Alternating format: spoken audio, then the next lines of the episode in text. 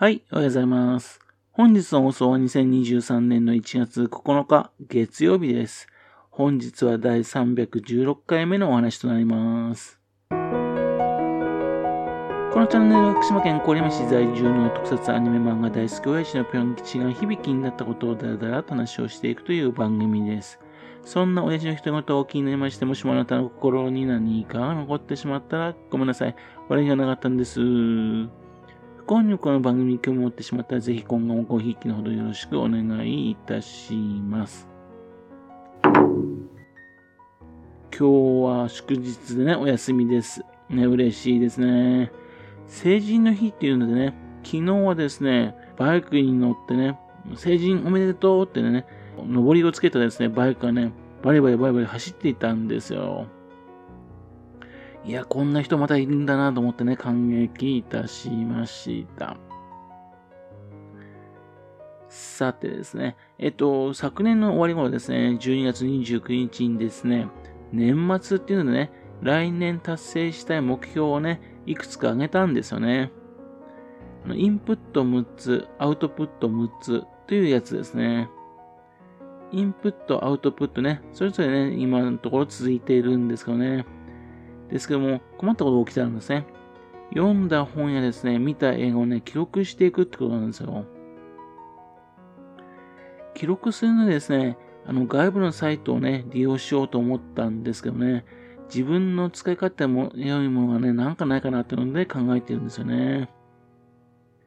こういったのを選ぶときですね、ついつい考えてしまうんですけどね、あの、選んだサイトはね、もしも終わっちゃったらどうしようってことなんですね。始まりがあればね、終わりがあるっていうのは、それはもう仕方ないことですけどね。ただ、デジタルタトゥーっていう言葉があるじゃないですか。インターネット上でね、公開された書き込みだとかね、個人の情報などがね、一度拡散されてしまうとね、完全に削除するのはね、不可能であること。それをですね、入れ墨タトゥーをね、完全に消すことは不可能であることに例えた表現なんですね。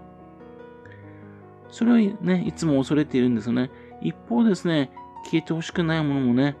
えー、消えてしまうこと。っていうのもね、結構散々経験してきてるんですよね。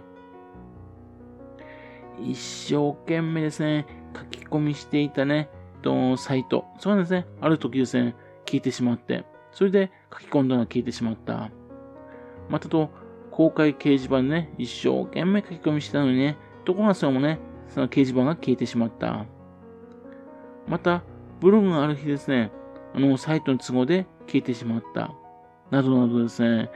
今までインターネット始まったら何度も何度も経験してきてるんですよ。そして一度書いたものがね、もう一度読むことで嫌になっちゃうんですね。そんな心配もあるんでね、この音声配信、このね、うん、配信したやつですが、ポッドキャスト、ね、4箇所の方に、ポッドキャストで配信されているほかですね、スタンド FM、ラジオトーク、そちらの方でもね、配信してるんですね。これは毎日どこがね、消えてもね、大丈夫なようにってことなんですよ。実を言うとね。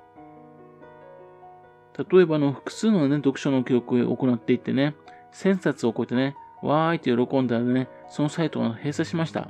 てた時にですね、どんな気持ちになるかなと思うんですね。手で書いたノートだってね、後になってもね、何十年経っても見返すことできるんですけどね、これはちょっと辛いですよね。そんなわけですね、現在読書記録だとね、映画感想の記録などをね、記録するところってね、どんなサイトがあるのかなっていうので調べてみたわけです。まず読書の方のね、読書管理アプリっていうやつですね。調べてみたところですね、読書メーターとブクロクっていうのはですね、二大巨頭っていう感じですね。他にもですね、読書ログ、本が好きとかいうサイト、アプリがあるみたいです。読書メーターとね、ブックログの2つのね、えー、絞って考えてみたんですね。どちらもですね、ウェブとスマホ、どちらかも使えるっていうね、これはいいですね。まあ、入力をスマホでやると実は考えてないんですよ。まあ、書いたやつはね、後で読み返すときに使えるかなっていうんでね、スマホの方使いたいと思ってますんでね。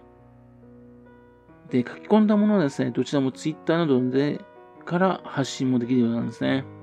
ということで、ここまではね、双方とも同じ感じですね。で、書ける文字数がですね、読書メーターが250字、それとはブクログがね、無制限らしいんですね。というわけで、圧倒的にブクログがね、良さそうなんですけどね。でも、ツイッターの文字数でもね、多いなと思うこともよくあるんでね、これはあんまり大きな差にならないですね。書いたことをですね、非公開にできるっていうのはね、ブクログができるんですよ。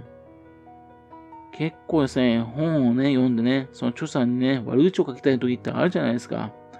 でも、そう書くこと普通はできないじゃないですか。でも、これはね、非公開でできるっていうのは嬉しいですね。っていうんで、ブクログ結構いいなと。あと、評価が星で表せるのはね、ブクログのみなんですよね。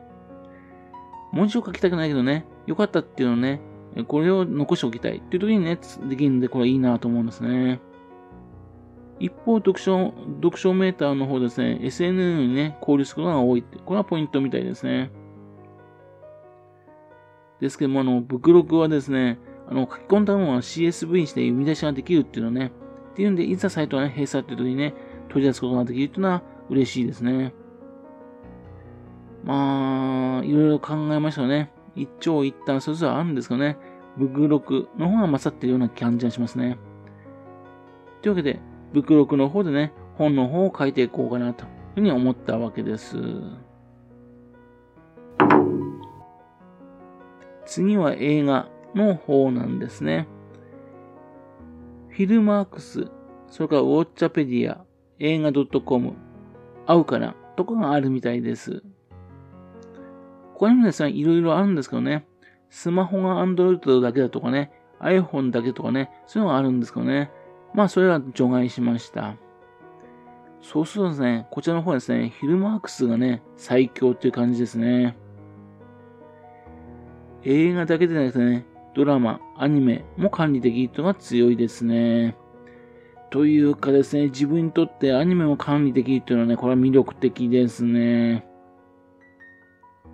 ドラマの方もね、海外ドラマに時たまハマったりすることがありますんで、それも管理できるっていうのもありますけども、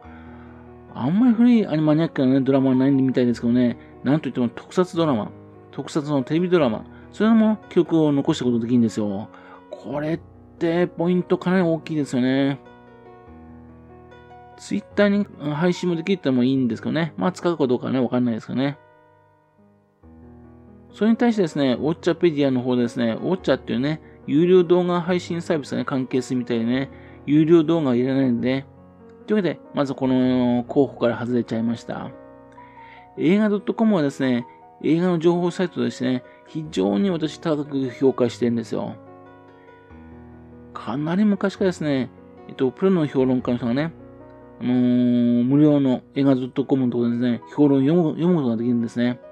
これが嬉しかったですね。